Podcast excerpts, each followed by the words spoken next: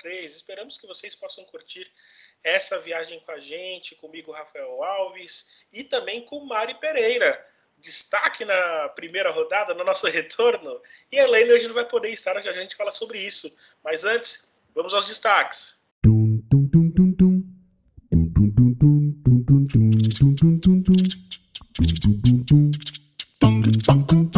falar sobre a seleção de beat soccer que conquistou a Copa Intercontinental e a gente aproveitou para falar com a defensora e MVP do torneio, Bárbara Colodetti. No quadro O Provocador, Leandro e a mim deixa a questão: vale a pena contar com uma atleta de alto nível sabendo que você pode perder ela na fase semifinal, na, na fase final de uma competição? Como foi o caso do Palmeiras e Zenerato, vamos debater sobre isso. Brasileirão Sub-18 voltou com a segunda fase. Teremos assunto aí para falar dessa rodada que já iniciou com bastantes destaques. Boletins do PFF com Carila e do futsal com as meninas do Empório, destaques do Paulista, palpites do Brasileirão e muito mais a partir de agora.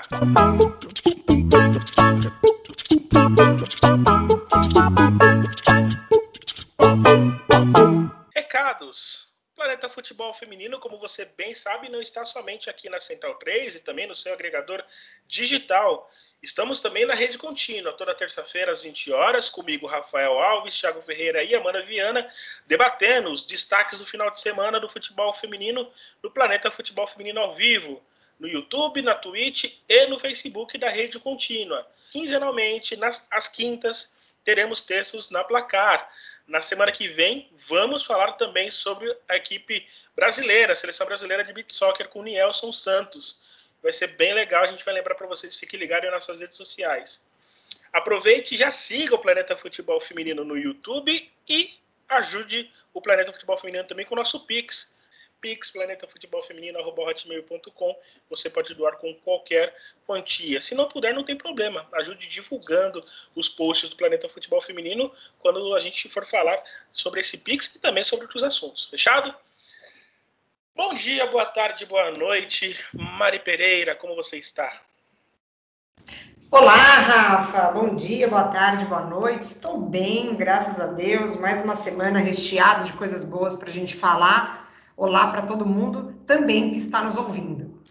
Tá, e hoje a Elaine ela teve um imprevisto é, de ordem pessoal, mas nada grave, tá tudo bem, antes que as pessoas fiquem assustadas, né? Ela só teve um imprevisto mesmo do cotidiano, não vai poder estar com a gente, mas semana que vem certamente ela está de volta. Quem puder, manda um beijo para ela lá no Twitter. É, bom, hoje a gente vai começar falando, é, Mari, sobre beat soccer e a gente teve aí na semana passada mais um momento muito legal dessa jovem seleção é, que tem menos de três anos praticamente, disputando o torneio intercontinental. A seleção brasileira feminina de beach soccer foi campeã do torneio intercontinental que aconteceu na Rússia com uma campanha histórica.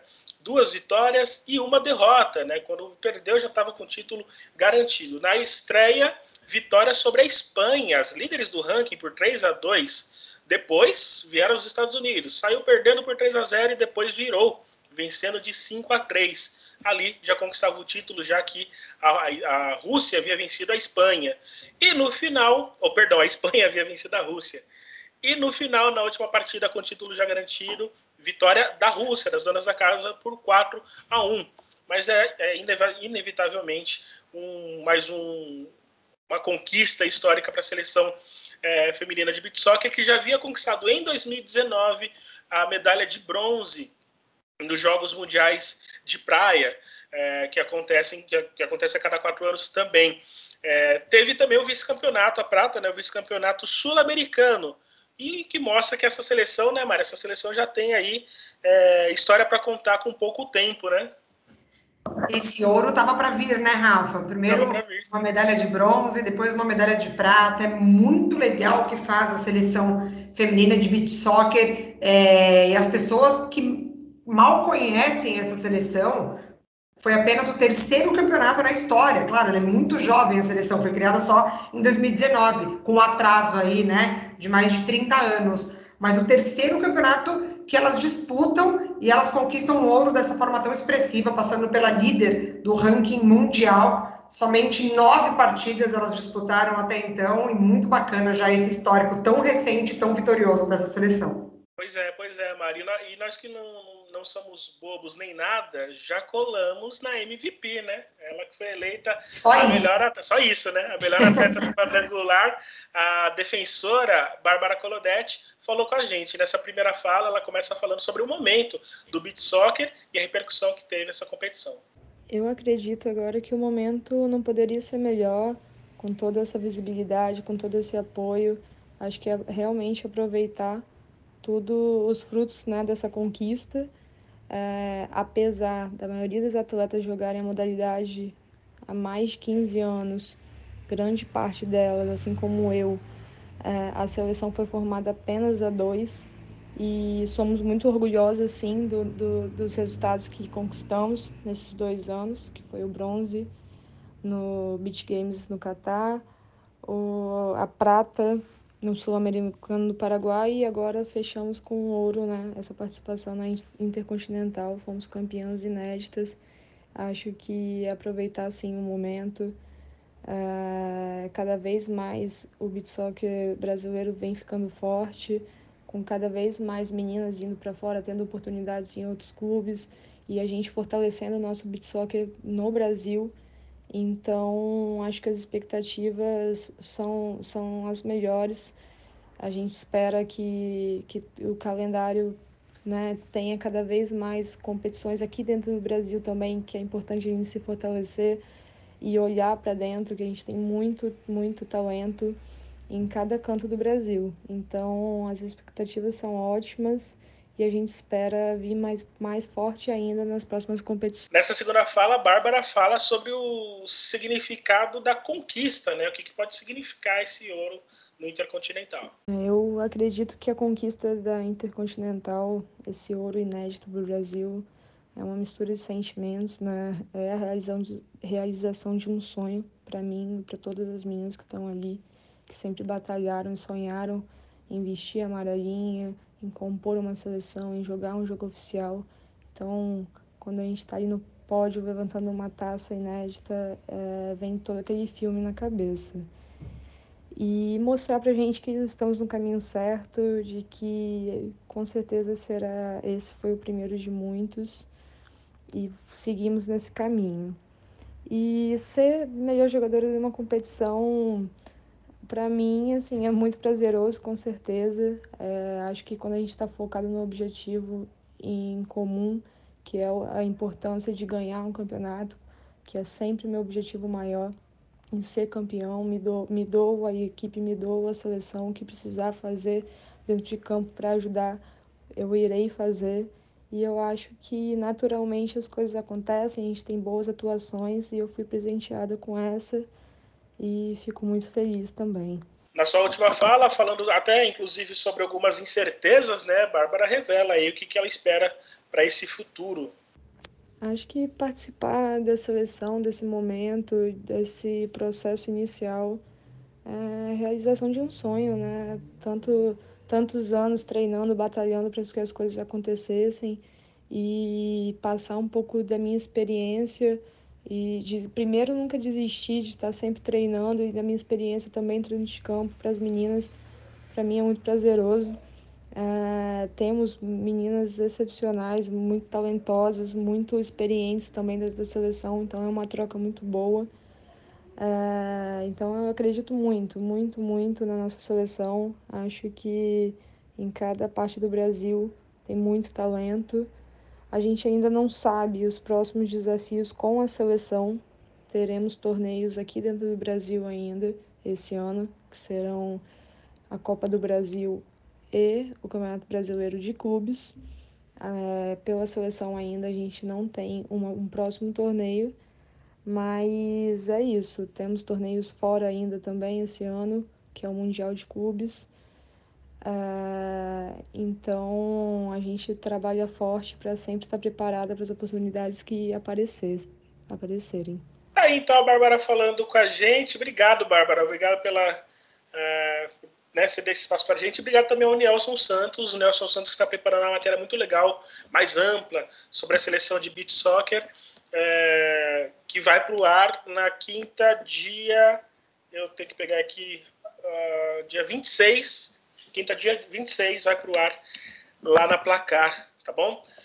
E que legal ouvir as coisas que ela fala, né? É, né, Mari? Porque ela fala até de futuro, fala, ela fala sobre um contexto, ela fala sobre as meninas, o talento que tem dentro do futebol, do, do beat soccer. E pra gente, né, que embora a gente né, acompanhe bastante futebol feminino, que a gente passou a conhecer o beat soccer feminino há dois anos, né? Mas já tem muita história, já tem menina que tem 15 anos, como ela mesmo disse, né? Já tem muita coisa para acontecer. Essa essa temporada tem ainda competições nacionais e na medida do possível acho que até um dever nosso ir atrás disso também para dar visibilidade, né? Exatamente, dar visibilidade, cobrar, né? É, implementação de campeonatos aqui, ela fala de uma possível Copa do Brasil, Campeonato Brasileiro de Clube, Campeonato Brasileiro de Clubes. A Bárbara que é, assim, o supra-sumo, né, do nosso futebol de areia, já rodou por todos os lugares aí, foi a primeira estrangeira a competir é, um campeonato russo de futebol de areia, que é um dos mais fortes. É, e é muito bacana a presença dela na seleção, porque ela, por exemplo, é referência de muitas que estão jogando lá, né? Que falam da Bárbara já com brilho no olhar. Por exemplo, a Adriele, ela deu uma entrevista para a gente do Vibradoras falando que ela, a Bárbara é realmente referência. E é muito legal estar tá ali, lado a lado com ela.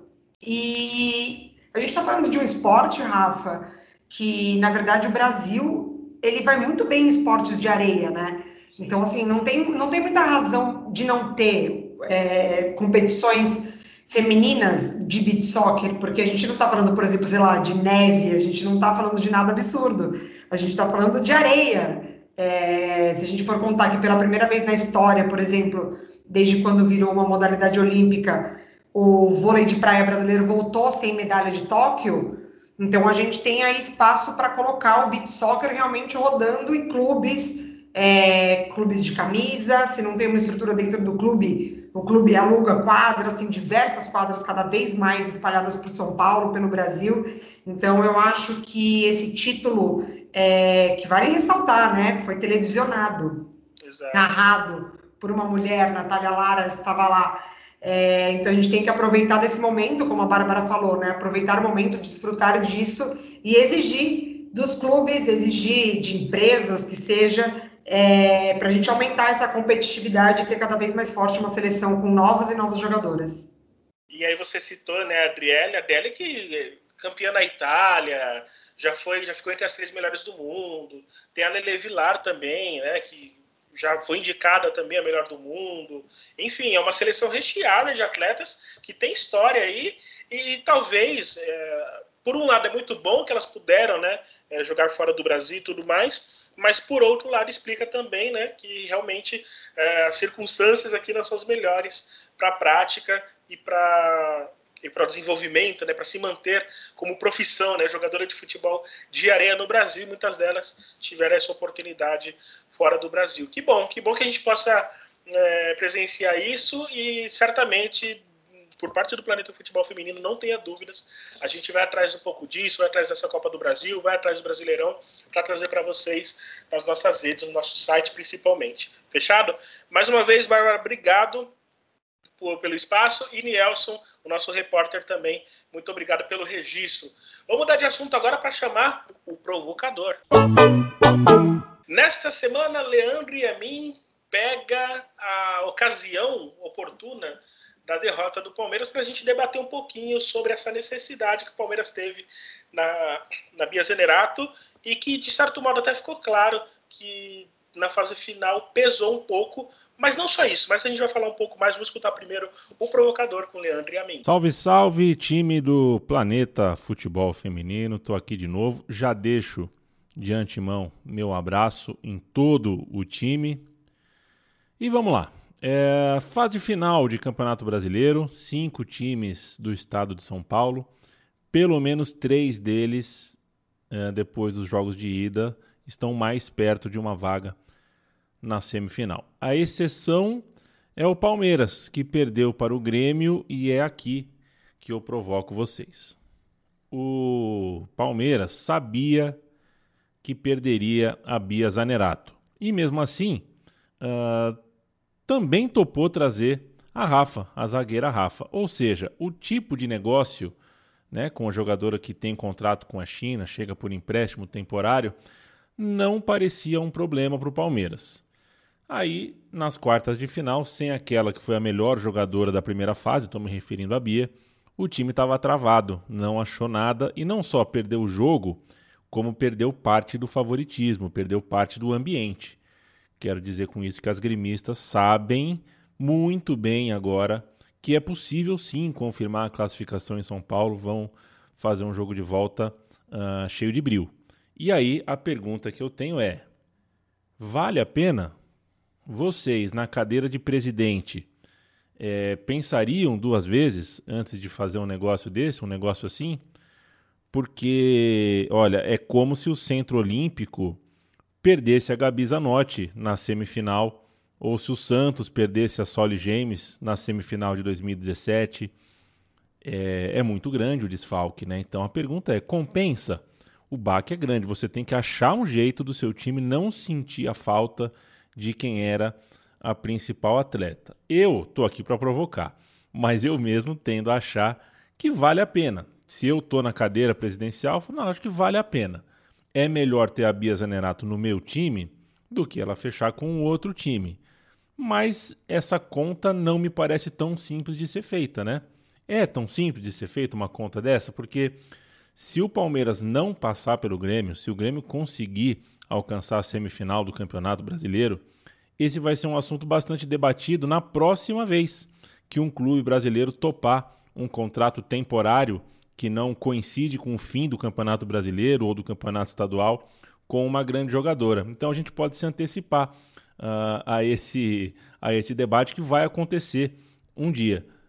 Vale a pena? Valeu a pena? Tá valendo a pena para o Palmeiras chegar na fase final sem a Bia e sem a Rafa? Valeu, Leandro. Um beijão para você. Obrigado mais uma vez por participar. Ah, Mari, aí entra naquela questão, né? Que nem aquela famosa. Provocador slogan, mesmo, hein? Provocador mesmo. que nem aquele famoso slogan de uma grande marca de bolachas, para deixar os, os, cariocas irritados. é, é fofinho porque é gostoso ou é gostoso porque é fofinho? Né? Porque o lance de ter alguém. É, é legal você ter alguém perdendo a final, alguém de, de muito talento, que vai elevar o status do seu time e perder na fase final ou não vale tanto bem assim, enfim, é, o que, que você acha? Eu vou falar sobre isso, eu confesso que eu também estou bem, bem mureteiro nisso, mas eu vou chegar a uma conclusão. Pois é, Rafa, e na verdade o fato de ser fofinho não, não anula ser gostoso e vice-versa, né?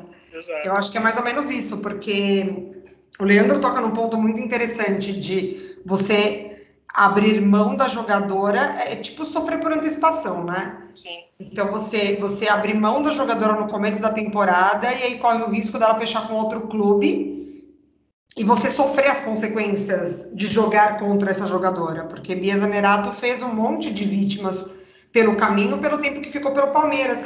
Mas eu acho que vai além disso, Rafa, porque o Palmeiras ele se reforçou muito bem na temporada. Ele contratou jogadoras individualmente muito boas.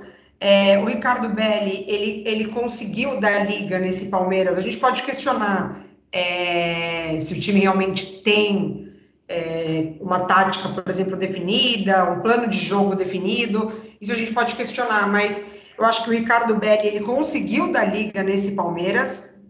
É claro que muito do futebol do Palmeiras passou pelo pé, pelos pés da Bia Zanerato, é, na posição de uma falsa nove, na posição é, um pouco mais né, na, nas entrelinhas, é, vindo como elemento surpresa, pelas pontas, passou muito pelos pés da Bia Zanerato esse Palmeiras de 2021, mas é, eu entendo alguns pontos. Um, eu não sei realmente se o Palmeiras contava mesmo em perder a Bia Zanerato. Eu não sei se o clube, pelo que a gente conhece da instituição, tá? É, a gente pode é, os clubes têm a diretoria do futebol feminino à parte, mas como instituição, o Palmeiras tem uma, uma, uma, uma cabeça, entre aspas, arrogante, vamos assim dizer. Uhum. Então, eu, eu acho que pode ter passado pelo, pelo clube é, essa confiança de não perder a Bia, de ah, relaxa, quando chegar mais perto a gente vê, quando chegar mais perto a gente vê, o Palmeiras vai fazer de tudo, etc e tal.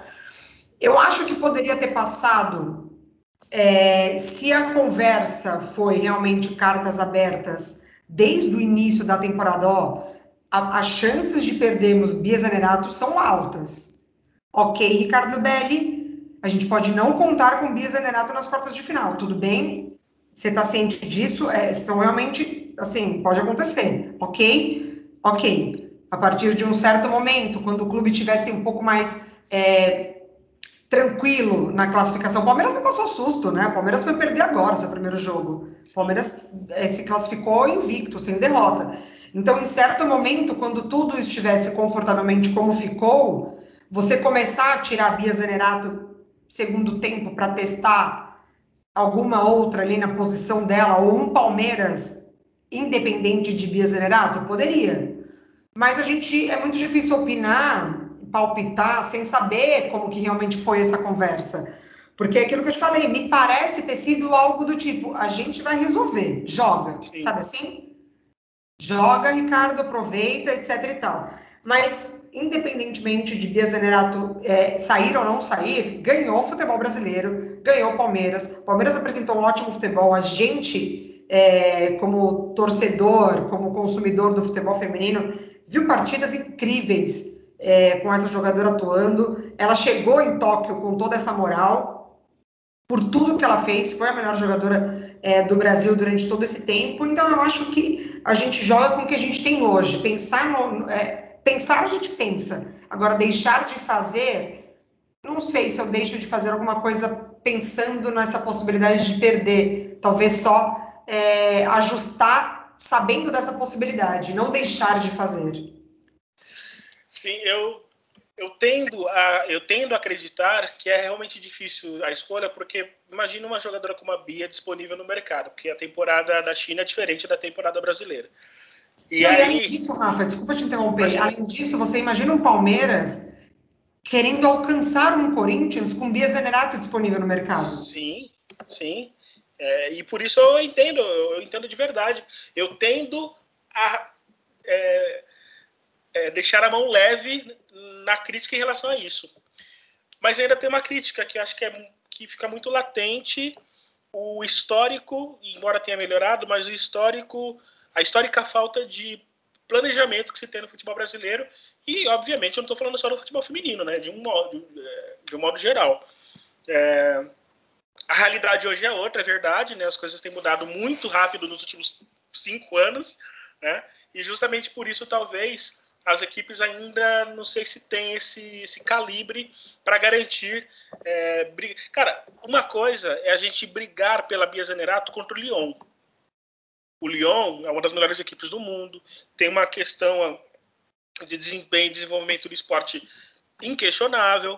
Outra coisa é você brigar, entre aspas, com um time chinês, que é incipiente ainda no futebol, é, entre os clubes, né, no futebol mundial, uma liga incipiente também, e que a gente já sabe de experiências passadas que é uma liga que não trabalha fisicamente tão bem os atletas, tanto é que, com exceção da Bia, talvez tenha até outras exceções, temos muitos outros, é, outros casos de atletas que voltam da China é, baqueadas, né? Voltam mal, voltam fora de ritmo, enfim. Psicológico abalado. Exato, por uma série de fatores, né? Então, eu acho que isso demonstra uma latente, um latente problema que perdura por anos de falta de planejamento. É, e aí eu, eu, tiro um pouco desse peso da crítica pelas coisas que você e o Leandro falaram, né?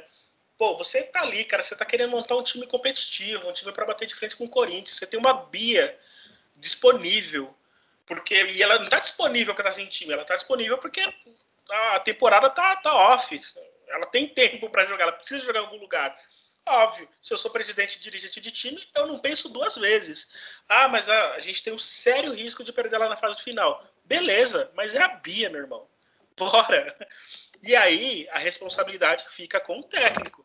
Ele sabendo disso, ele precisa pensar em alguma coisa para quando esse namoro acabar.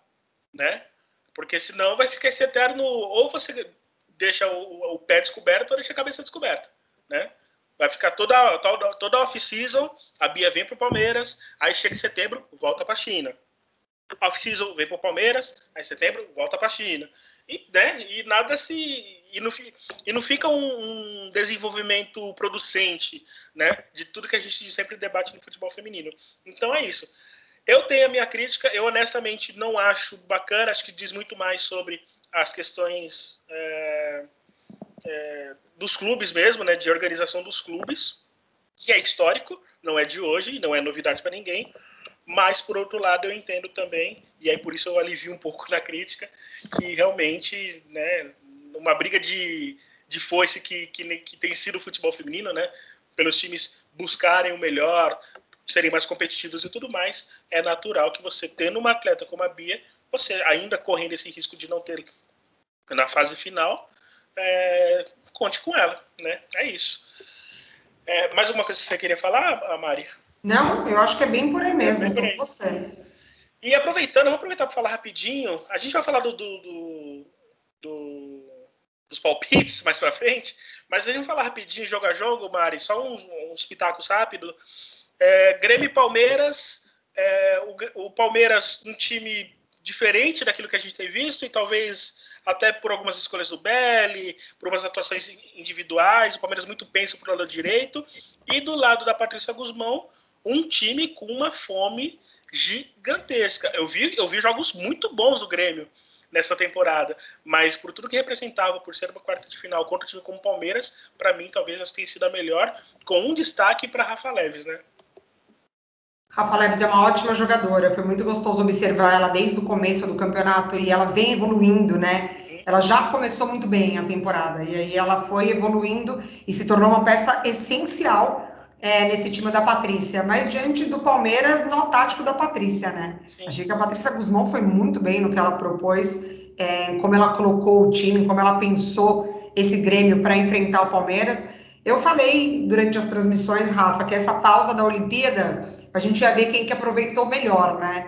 E para mim, no caso de Grêmio e Palmeiras, o Grêmio mostrou que entrou em campo pelo menos estudado é, e deve ter tido uma preleção maravilhosa com a Patrícia. Sim, e diante disso, eu não sei se você concorda, né? E aí já vou passar para o jogo do Corinthians também.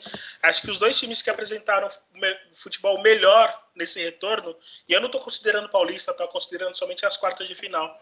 É, de todos os times, todos os jogos que eu vi, é, Grêmio e Corinthians, para mim, foram que, quem mostrou um futebol mais competitivo, com destaque, obviamente, para o Corinthians, que diante de todas as incertezas das outras equipes Santos, Ferroviário, o próprio São Paulo, o Inter, enfim, o Corinthians parece que voltou muito melhor, né? E perdeu peça boa, né?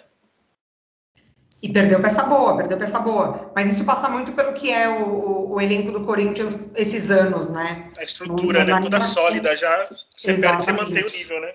Exatamente. É, o Corinthians não tem uma dependência. Dificilmente você vê. O, o que, para não falar que o Corinthians não tem uma dependência, o Corinthians ainda sofre, agora que está começando a, a, não sofrer tanto com a ausência da Lele.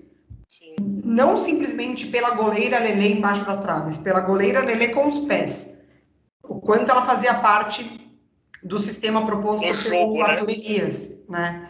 É, quase sempre uma terceira zagueira ali, fazendo, fazendo toda aquela função de, de organizar a saída de bola com as jogadoras que ela tinha ali do lado dela. Então, agora que a gente percebe que o Corinthians está começando a entrar nesse ritmo, porque se tem um, um, setor do Corinthians que sofreu esse ano, inclusive no jogo com a Bay Kinderman, a defesa do Corinthians falhou no gol da Lele, foi a zaga, né? Mas, enfim, é, eu ainda. O do Grêmio ainda se torna mais expressivo por ter sido contra o Palmeiras, né? Ter derrubado a invencibilidade do, do Palmeiras no campeonato. É, mas o Corinthians contra um Havaí Kinderman que, infelizmente, reflexo de toda uma temporada. É um clube que sofreu muito com as perdas de peças que o Palmeiras levou, né? Sim. Duda Júlia Bianchi e Bruna Caldeirão. Um time que sofreu muito no extracampo com, com tudo que passou o senhor Salésio, a esposa do senhor Salésio, depois do falecimento é, do, do, presidente, pai, dono é, do clube. por conta da Covid-19. É um, um, um, time que, depois disso, sofreu, é, sofre ainda com questões financeiras. Então, é, no começo do jogo, o Kinderman até, o Havaí Kinderman até mostrou é, é, espírito de Havaí Kinderman, né? Pra, deu para perceber que as jogadoras realmente se fecharam ali é, no campo para não deixar o extra interferir. É, mas aí também contou com falha da Bárbara, que para mim falhou no gol de falta. Depois, depois foi se perdendo ao longo e, e, se perdendo contra um Corinthians, né? Que não se perde. Corinthians, ele toma o gol com erro da zaga, mas ele não se perde. Todo jogo é assim no Corinthians. A gente pode ver. A gente tem, acho que, diversos jogos do Corinthians que a gente pega o primeiro tempo ou 0 a 0 ou perdendo de 1 a 0 e o jogo termina com 4 a 1 sabe assim?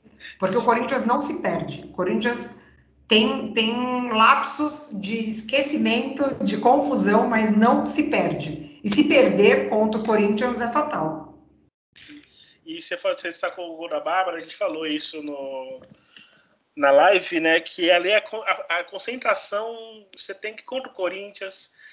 Você não pode deixar a bola, a bola bater na trave, voltar para a área e a Bárbara tá fora do, do campo, né? Ali também é erro do sistema defensivo, principalmente do sistema defensivo, porque a bola não pode voltar para dentro da área e tem três atletas do Corinthians ali prontas para fazer. Era só você escolher quem quisesse fazer o gol. Se elas quisessem tocar uma para outra ali, poderiam tocar, porque né, iam fazer o gol. Lógico, desconsiderando a regra do impedimento, né? Sim. Mas enfim. E o Havaí, a impressão que eu tive é que o Havaí jogou o que pôde, até onde deu, fez o melhor que pôde, o melhor pelo menos do que eu esperava, mas aí, com toda a situação que o Havaí vive, você toma um gol, você toma o um segundo. Quando tomou o terceiro ali, eu vi que o Havaí acabou, assim, esgotou até, até emocionalmente. E não tem me... banco, né, Rafa? Não tem banco, é então. É um time bem complicado atualmente. E, e, assim, mais do que a gente falar dentro de campo, o extra-campo tá, influencia demais. Porque é muito difícil você chegar com uma incerteza, né? É, com a incerteza de é, de, se você vai estar nesse time no ano que vem, né? A gente está falando de muitas atletas ali que não tem garantia de permanecer numa profissão como é ser jogadora de, jogadora de futebol. E só uma informação rápida, a gente tinha falado isso na live, né? Que o Havaí não iria desistir de participar do Catarinense, mas já foi, já voltou atrás, vai participar do Catarinense sim. O Havaí que no segundo semestre tem o Catarinense, a fase final do Brasileirão, claro, e também a Libertadores, né? O Havaí ainda disputa a Libertadores. É, passando rapidinho por Santos e Ferroviária, é, é, eu vi o jogo, Mário, eu estava trabalhando, né? Eu trabalho de casa e tudo mais, e aí eu deixei o notebook de onde eu trabalho e o monitor atrás do notebook. Então, eu trabalhava, olhava, ataque do Santos, ataque da Ferroviária, gol de não sei quem. A impressão que eu tive foi que foi um jogaço depois que eu parei para ver o jogo em si, e depois que eu conversei com o Thiago, e a gente até falou na live isso, tecnicamente as duas equipes falharam muito, né? Muito. Muito. O jogo, os gols com, com, com muitos erros de marcação, muito espaço, enfim. É, se espera mais né, dessas duas equipes e um jogo que se esperava muito mais. Nossa, coloquei todas as minhas expectativas nesse jogo. Eu acho que foi o jogo que eu mais demorei para dar palpite. Sim. É, e só um detalhe, acho que o jogo teve entretenimento, né? Que nem a Amanda Viana ela disse isso. Teve entretenimento, teve gol, teve virada, isso teve, de fato. Mas quando você para para analisar friamente. Parte técnica, né? Sim. Tecnicamente foi abaixo mesmo. E eu percebi, eu percebi isso nessas quartas de final, Rafa, é, com todos os times. Não vou excluir nenhum uma ansiedade em concluir jogada, assim, fora de série. Uhum. É, muitos chutes de fora da área, é, é, assim, desnecessários, sem pensar, é, cortes também na própria defesa, sem, sem, sem organização, errando muito no último passe. É, e Ferroviária e Santos foi mais ou menos isso. Hum, e aí a Ferroviária tem uma estrelinha ali, né, de 16 anos, que resolveu estar no jogo. Então faz toda a diferença para a Lindsay. Muita luz, inclusive, né? Chegou já e entrou muito bem, né? Também. Aline.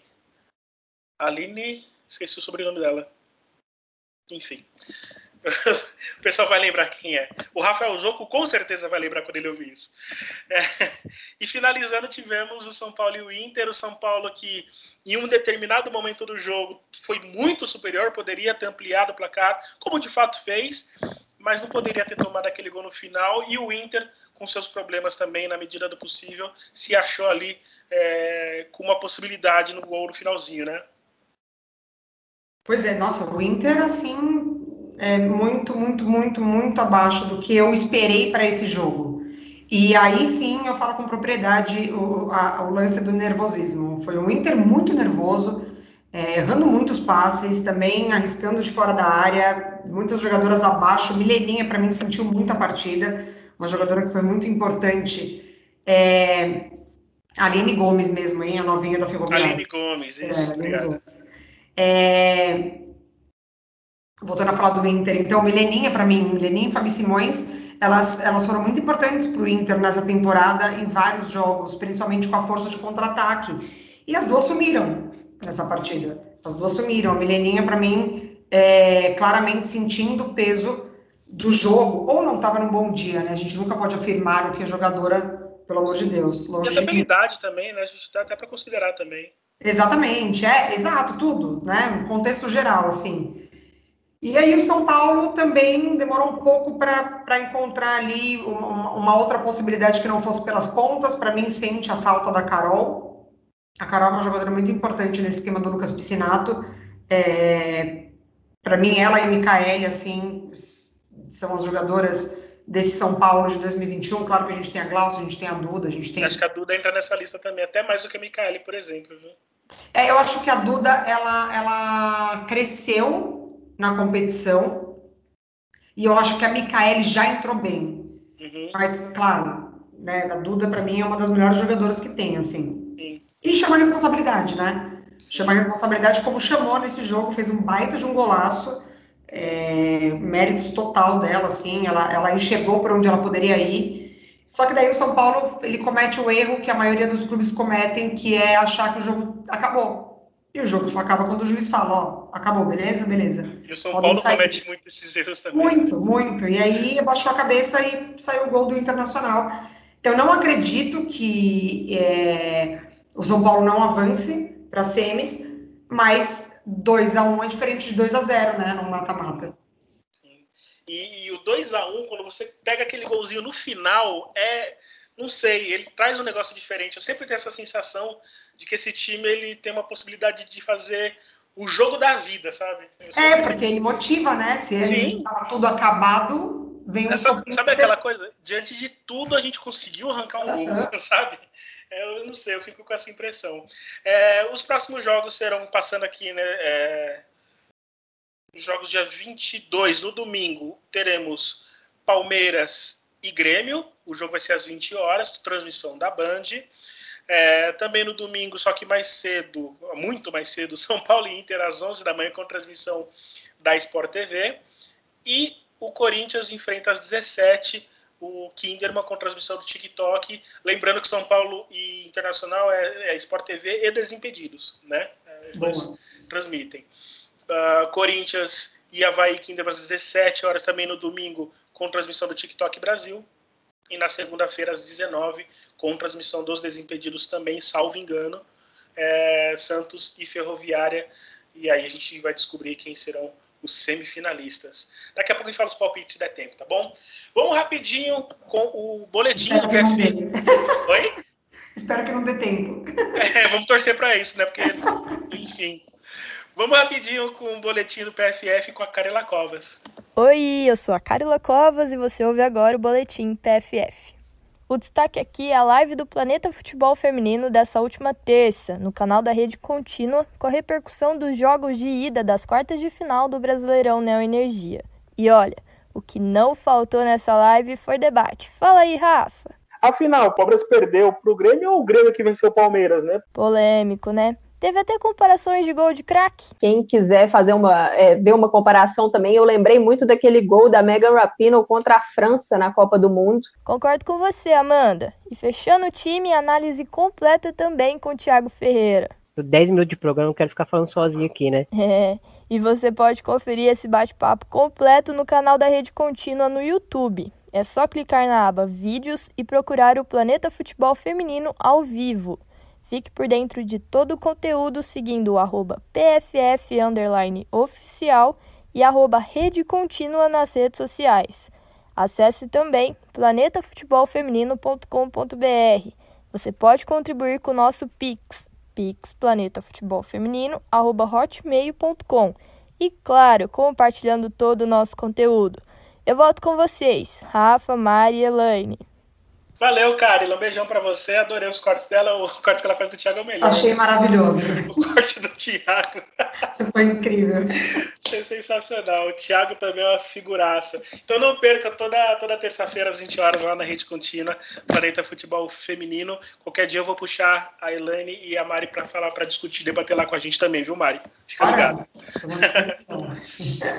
Bom, vamos falar agora de sub-20. Sub-20 já teve suas duas primeiras rodadas dessa segunda fase. É, o grupo G, né, que é a continuação dos grupos da primeira fase, obviamente. São Paulo já lidera com dois jogos, Fluminense é, já lidera com, do, com seis, dois jogos e seis pontos. Fluminense segundo é, com três pontos é, junto com a Ferroviária, né, que está em terceiro, e a Chapecoense ainda não venceu.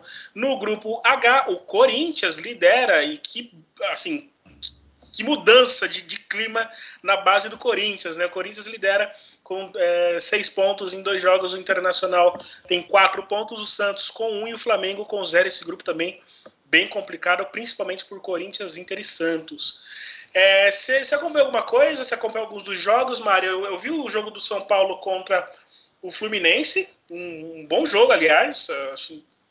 Inclusive, apesar da, da, vitória de São Paulo por 3 a 1 eu vi um time do Fluminense também muito bom, muito interessante, é exemplo do que foi no, no ano passado. E eu cheguei a ver também Santos e Corinthians, para mim foi um dos melhores jogos da primeira rodada, né? Teve a segunda também, mas dos que eu vi, o Santos e Corinthians foi um dos jogos mais legais de se ver assim. O que, que você pode destacar dessa fase? Eu também vi esse do, do São Paulo contra o Fluminense. Eu queria acompanhar muito mais o Brasileirão é, sub-18, porque, nossa, eu sou, sou apaixonada e é muito bacana quando a gente é, faz o, o, profissional, que a gente vê essas meninas que estavam até ontem, Sim. né? No Brasileirão, no jogo agora do, do, do, Paulistão Santos e Nacional, que o Santos ganhou, a Laura Valverde, no seu primeiro jogo como profissional, fazendo um gol, um golaço, dando uma entrevista maravilhosa, de uma maturidade incrível, falando sobre tempo, é, sobre espera, sobre entrega. Então, acho que, acho que a gente está vendo. Está muito gostoso acompanhar o Brasileirão, por exemplo, hoje, né? O, o, as jogadoras do São Paulo desfalcaram o clássico justamente porque estavam no sub-18. Então, está muito incrível ver esse, esse intercâmbio, é, intercâmbio na hora certa, com as jogadoras certas. É, eu gosto de quando elas podem voltar para continuar na sua categoria. É, lembrando que o clube precisa, né? É, da, das suas melhores na categoria, justamente para a gente não queimar etapas. Claro. É, tô, tô, muito, tô com uma expectativa bem alta desse Brasileirão, dessas próximas fases, próximos jogos, a lá o que foi ano passado. Ano passado também foi incrível. E se tem uma coisa que tem me chamado a atenção, eu confesso, vou ser bem sincero, eu não curto muito assistir os jogos de base, principalmente sub-17. Eu gosto de ver para saber né, quem são as peças, mas eu sempre vejo. Gostar, gostar eu não gosto muito. Isso não é só no feminino, não, é no masculino também. No entanto, uma coisa que me chamado a atenção, principalmente no feminino, além da maturidade das meninas, e aí vendo algumas entrevistas, várias entrevistas, como a geração do futebol feminino, primeiro que ela está mais. É, mais independente, né? Ela está mais emancipada, essa é a palavra. Ok, talvez a questão de muitas delas já terem seus assessores, talvez possa influenciar, não sei, mas eu vejo que na cabeça delas, elas estão muito mais emancipadas. A gente vê entrevistas maravilhosas. Eu lembro que teve a volante do Fluminense, numa entrevista que ela deu quando eliminou o Santos na, no, na temporada passada, eu não me foge o nome dela agora, e assim, uma entrevista fantástica, de, de fazer você chorar, sabe? E muitas dessas entrevistas que você fica pensando, a, consciência coletiva que muitas delas têm, enfim, eu gosto, eu gosto de reparar nisso na, nas bases. Você repara isso também, Mari? Você acha que a gente está tá, tá presenciando uma geração muito emancipadora Sim, eu concordo com você, eu reparo super. Eu adoro ver a postura das jogadoras em campo, a forma como elas conversam entre elas, a forma como elas falam do jogo, né? Principalmente agora que não tem torcida, não, não, né? Sub-18 não teria torcida é, da forma como a gente gostaria que tivesse, mesmo com pandemia, mas sempre tem ali, né? Um familiar. Sim, sim. É, quando é no, nos clubes o associado. Agora que a gente consegue ter mais espaço para ver, é muito legal essa comunicação. Sim, eu gosto bastante de ver e eu gosto e o que me trouxe mais para a base, para acompanhar mais base, acompanhar mais profundamente foi foram situações como essa. Beleza, agora vamos passar rapidinho da Champions League. Essa semana começou a fase, a primeira fase qualificatória da Champions League. Lembrando que essa Champions League dessa temporada terá é, fase de grupos, né? Isso vai ser bem bacana. E para isso teremos duas etapas até lá. Nessa primeira etapa, 15 grupos ao todo, né? 15 grupos é, vão ser formados por por quatro times. Um deles apenas por dois times, né? E aí teremos 15 classificados. Esses 15 classificados vão avançar para a segunda fase qualificatória, que aí já começa a apertar um pouquinho né, o, a dificuldade, porque na próxima fase você já vai entrar Lyon, já vai entrar City, enfim, já vai entrar outras equipes fortes aí. E aí dessa segunda fase teremos as 12 equipes que vão completar a fase de grupos. Lembrando que a fase de grupos já tem o Barcelona, né? já tem o Chelsea, já tem o Bayern de Munique, se eu não me engano, Barcelona e o PSG, né? São cabeças de chave já estão classificadas para a fase de grupos. É, entre os principais resultados aqui das principais equipes, né, as equipes de camisa mais conhecidas, queria destacar aqui a vitória do Benfica, do Kiryat Gat, da, de Israel por 4 a 0. O Benfica passou para a final enfrentar o Racing de Luxemburgo. É, quem vencer avança para essa segunda fase. O Milan, que venceu o Zurich por 2 a 1, vai enfrentar o, o Hoffenheim da Alemanha. Esse bom jogo aqui, né, uma dessas duas equipes avançam. A Juve também, a Juve teve muito mais facilidade, venceu com uma goleada extensa 12 a 0 a equipe da Macedônia do Kameni Sassa e já vai enfrentar o St. Pölten da Áustria para garantir é, a vaga para a próxima fase. Isso são alguns dos jogos. Tá? A gente vai acompanhar a fase final. Fica ligado no Planeta Futebol Feminino, que as classificadas no domingo, sábado e domingo, é, já vai ter matéria lá é, no Planeta Futebol Feminino para a gente destacar como será a segunda fase da, da fase qualificatória da Champions League. Fechado? É, vamos agora com o boletim do futsal, com a Tata Gotardo, do Empório do Futsal Feminino. Fala galera, todo mundo bem? Aqui quem fala é a Tata Gotardo, do Empório do Futsal Feminino, e eu venho trazendo o boletim do futsal para vocês, com essa parceria incrível que a gente tem com o PFF. E bom, nessa última semana a gente teve então quatro jogos pela rodada 8 da NFFB. No dia 14 do 8 a gente teve Tabão e São José que se enfrentaram e ficou o melhor pro Tabão, 4 a 2 é, Leoas e Barcelona ficando 4 a 1 para Leoas e Sumov Barateiro, Sumov levou a melhor no 3 a 1. E no dia 15, né, a gente teve Stência e a Norte se encontrando novamente e ficou 3 a 0 para o time de Cascavel. Além disso, a gente teve uma notícia interessante aí, né, dentro do futsal nacional. É, o ADTB, um time aí já, já clássico, né, já de 23 anos de história, lançando sua nova identidade visual em parceria com a agência Bond Digital. Gente, vale a pena conferir, ficou lindo demais. Sério, a nova logo, as novas cores, ficou incrível. E para fechar com chave de ouro, a gente vai anunciar aqui o início da nossa querida, amada Taça Brasil de Futsal Feminino 2021. É, é um campeonato tiro curto, né? Diferente da NFFB, que acontece por vários anos. É, a gente tem ela acontecendo em uma semana. Então são cinco fases, a semifinal e a final. Ela começa no dia 22 do 8, um domingo, na fase 1.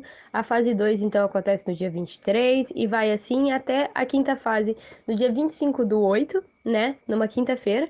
As semifinais previstas para o dia 27 do 8 e a final, a grande final, no dia 28 do 8. Então fica ligado essa semana aí, vai começar esse campeonato sensacional. E vale a pena também a gente estar tá falando, né, que a gente vai ter a participação de alguns nomes que já fizeram ou que ainda fazem parte da equipe do Empório. E aí elas vão estar tá lá para cobrir presencialmente? Não, não só isso. É claro que elas vão aí, né, nos passar, nos, nos garantir algumas imagens e algumas informações. Mas a gente vai ter tanto a Marina quanto a Ju Castro, né? é, defendendo aí times na Taça Brasil. Eu não vou dar grandes spoilers, eu acho que o resto aí vai ter que acompanhar para ver isso mais de perto. Mas é isso, gente, é um super campeonato, temos times incríveis, e ele acontece no tiro mais curto, com bastante intensidade, e vai ter muito futsal de muita qualidade aí nessa próxima semana. Muito obrigada pelo espaço aqui, muito obrigada por ter escutado a gente até aqui. Um beijão, beijo Rafa, beijo todo mundo aí da equipe do PFF. É nós. Um beijão, Tata. Valeu, obrigado por mais um boletim. Boa sorte para a Marina e para a Ju também, que vão, é, vão estar nessa disputa aí da Taça Brasil. Obviamente a gente vai acompanhar também, mas você siga lá as meninas do Empório do Futsal Feminino nas, nas redes sociais. Certamente elas vão acompanhar todos os detalhes, não só da, do, novo, do novo futsal feminino brasileiro, mas também da Taça Brasil, que vai acontecer a partir da semana que vem. É, mudando de assunto rapidinho, Campeonato Paulista, segunda rodada. Quinta, dia 19, dia que a gente está gravando essa edição, tivemos a conclusão da segunda rodada do Paulistão. E tivemos a vitória do Taubaté por 2 a 1 diante do Bragantino, é, tivemos o Santos goleando o Nacional por 4 a 0 tivemos a vitória da Ferroviária contra o São José, um bom jogo, aliás, né, por 4 a 2 vitória da Ferroviária. Dois gols da Ferroviária virada e fechou o caixão ali no finzinho. No finzinho, exato. É, o Palmeiras confirmou favoritismo contra o Pinda por 3 a 0 O Realidade Jovem venceu a Portuguesa por 1 a 0 E o Corinthians venceu o Clássico com o São Paulo. O Corinthians deu, um, deu uma impressão de que ia engatar ali mais uma goleada, né? Quando fez dois gols na sequência, inclusive com o erro da Carlinha no começo, né? Mas depois, não sei se a palavra foi cozinhar o jogo, né? Controlou melhor o jogo. Mas o São Paulo ainda no final fez mais um. É, mostrando que, embora o Corinthians, pelo menos no, no histórico recente, tem favorito, no histórico geral, o São Paulo eh, agora está empatados né, em número de vitórias, cada um tem cinco vitórias. Um jogo que aconteceu quase praticamente no primeiro tempo, né? Exato, exato. O segundo tempo foi bem, foi bem abaixo mesmo. Corpo, mas o São Paulo ainda conseguiu minimizar é, essa derrota. E apesar do, do, histórico recente, né, considerando o histórico recente, desde o retorno do São Paulo, e até do Corinthians mesmo, o Corinthians ter grande superioridade, o São Paulo bate de frente, né, Mário? A gente não pode, não pode desconsiderar isso, né?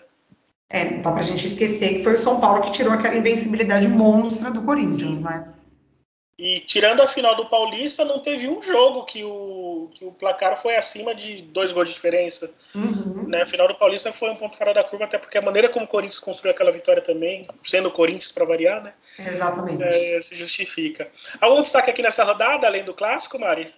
Eu gostei muito do jogo do Santos por peças alternativas que a Tatiele usou, né? Alternativas assim, na, na, visão dela, né? No, aproveitando, aproveitando o jogo para rodar mais um pouco o elenco, né? Conhecer um pouco mais o elenco. Exatamente, no terceiro jogo dela como técnica do, do Santos desde que assumiu, é, e aí se já, já, já, pesavam nela por não colocar Amanda Gutierrez, né? Se não de titular um pouco antes, é, em substituições, a Amanda vai lá e faz o primeiro gol da equipe do Santos. É, mas foi um, foi um jogo interessante, assim, porque o Nacional é, muito abaixo, né, de qualidade, de nível técnico e tal, mas foi interessante porque o Nacional entrou com um sistema diferente de jogo, diferente do que tinha estreado, e aí depois da, da parada técnica é, para hidratação, o time voltou outro, voltou até pressionando o Santos, é, marcando saída de bola, é, chegando ao gol, mas aí realmente não deu a superioridade do Santos, prevaleceu. Sim, sim, e aí, obviamente, o Santos construiu com facilidade a goleada. A próxima rodada acontece na semana que vem, do dia 24 ao dia 26. Na terça-feira teremos Nacional Taubaté às 15 horas, mesmo horário de Palmeiras e Realidade Jovem, só que na quarta-feira. Também na quarta teremos São Paulo e Portuguesa às 18. Aí na quinta teremos Bragantino e Santos, jogo interessantíssimo para assistir, é, às 15 horas. São José e Corinthians às 15 horas também no dia 26 na quinta, e às 17 Ferroviária e Pinda fechando a terceira rodada. Agora, deu tempo, Mari. Boa! Deu tempo. Vamos andar agora para os palpites. Vamos atrás da humilhação. Vamos à humilhação. Os palpites do Brasileirão Feminino. Então, Mari, vamos conversar. Niki, Niki fizemos aquela brincadeira lá na semana passada, é, a gente já caiu no cavalo no sábado, né? Uhum. A gente já caiu do cavalo no sábado, já perdemos já no sábado. Nos demais jogos, eu, tô, tô eu tava procurando aqui o, o, bloco de notas que eu tinha anotado, eu não tô achando, mas enfim. É, no jogo contra a Ferroviária, eu lembro de ter apostado empate. Acho que você também, a Elaine que apostou Ferroviária. Então, ponto para Elaine. No, no jogo de domingo, todo mundo apostou no Corinthians. do Corinthians. Eu apostei um 2x1 um até. E no jogo da segunda, essa eu faço questão de me gabar, eu fui o único para a vitória do São Paulo. Só isso que eu queria dizer, Brasil. Aos secadores, por favor, agora, durmam em paz. Obrigado pela audiência. Voltando agora, e aí eu acho que o, o palpite do segundo jogo de um mata-mata é mais complicado, né? Porque envolve muita coisa. Não é só o resultado em si. Né? Muito provavelmente a gente só vai acertar o, os três ou do Corinthians. O do, eu também. Eu só acho que a gente vai acertar o do Corinthians. Muito no mais, a gente se exploda. Vamos lá. Palmeiras e Grêmio. Lembrando, Grêmio 2x1, Palmeiras precisa fazer pelo menos dois gols para se classificar, dois gols para se classificar direto, ou pelo menos um para ir para os pênaltis. Meu Deus, a eterna briga do emocional com o racional, porque eu queria muito que o Grêmio avançasse pela Patrícia Guzmão, mas o Palmeiras pelo merecimento, né? É, mas eu tô achando que o Palmeiras vai, vai recuperar. Eu espero que o Grêmio não entre todo fechado e que não tenhamos jogo. Por favor. A Patrícia Guzmão, ela, ela sinalizou isso, sinalizou na coletiva. Reynolds. O que Será? também levantou a minha, a minha anteninha de vinil. Mas ainda assim, eu vou. Eh, depois que erra, reclama porque erra, né? Mas eu vou ser ousado. Vou ser ousado. Vai ser 2x1 um Palmeiras e o Grêmio ganha nos pênaltis. Uau! 2x1 um Palmeiras e o Grêmio ganha nos Raíssa volta pro gol, será? Raíssa volta. É, não sei como é. é sei, a Lorena, na verdade. A Lorena tava no gol e a Raíssa que entrou depois. Então. É, eu, e a Raíssa entrou bem, viu? É, então, pois é. A Raíssa entrou bem, a Lorena também foi bem, tem bons goleiros do Grêmio. Mas enfim, acho que o Grêmio vai sofrer um pouquinho, vai tomar lá os seus gols, mas acho que vai arrancar um e vai levar para os pênaltis. Tá, eu acho que. Ai, que saco. Acho que vai dar Palmeiras 2x0. 2x0 o Palmeiras passa. Beleza, então. É, vamos pro domingo. Às eu já estou me arrependendo, eu quero que a é... mas você vai. Sabe aquela, aquela que você escreve alguma coisa, aí você vai publicando, você apertar o enter, você vê que fecha o olho. É, exato. Ah, apertei, foi. vamos lá, domingo, às 11 da manhã, São Paulo e Inter. Esse aqui eu vou ser cauteloso, vai ser empate, o São Paulo passa. Um a um. Eu acho que vai ser o mesmo resultado, 2x1. Um. 2x1 São, Paulo. Passa. Uhum vou de 1 a 1 esse jogo vai ser tenso, vai ser bem tenso. Corinthians e Havaí Kinderman. 3 a 0 Corinthians. Protocolar, né? Eu vou colocar 2 a 0 que acho que o Corinthians é, não, enfim, vou colocar 2 a 0 Poderia colocar 4, poderia. Eu vou colocar 2 a 0 E finalizando, o jogo mais difícil também, Santos e Esse é o mais difícil de todo. É, junto com o Grêmio e Palmeiras, esse é o mais difícil. Santos Ferroviário, primeira partida, 3 a 2 Ferroviário. 3 a 2 para o Ferroviária ida. Ah, uma coisa que eu errei feio é que eu falei que ia ter poucos gols. errei pois é, assim, por longe. Ah... Putz, que merda, não sei. Difícil, né? Muito. Eu vou adiantar para você. Eu acho que vai ser 2 a 1 um, Ferroviária. Acho que a Ferroviária passa. Você acha que a Ferroviária passa? Acho. E com uma certa. É difícil falar folga nesse confronto, né? Mas enfim, eu vou apostar. E assim, convicção zero. Sempre, é, né? Puro eu vou 2x1 um no Santos, então. 2x1 um no Santos? Fechado, então. Que comecem os jogos. Mari, obrigado mais uma vez. Curtiu? Valeu, Foi ótimo. É legal que a gente, a gente se solta aqui, né? se diverte aqui. Semana que vem está de volta, né? Semana que vem estamos aqui chorando as pitangas dos palpites, mas está aí para isso, a gente sempre busca. Sofrendo hate nas redes sociais. Exato. Obrigada, Rafa, por mais um dia. Foi incrível, adorei. Show de bola, Mari. Obrigado mais uma vez. Obrigado a você que acompanhou. A Elaine, como eu disse no começo, ela não pôde estar nesta semana por um, um contratempo que ela teve.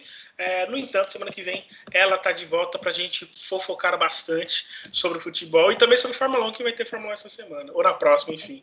Vocês já estão acostumados com isso. gente, um beijão enorme para todo mundo. Não se esqueça, terça-feira tem live lá na rede contínua.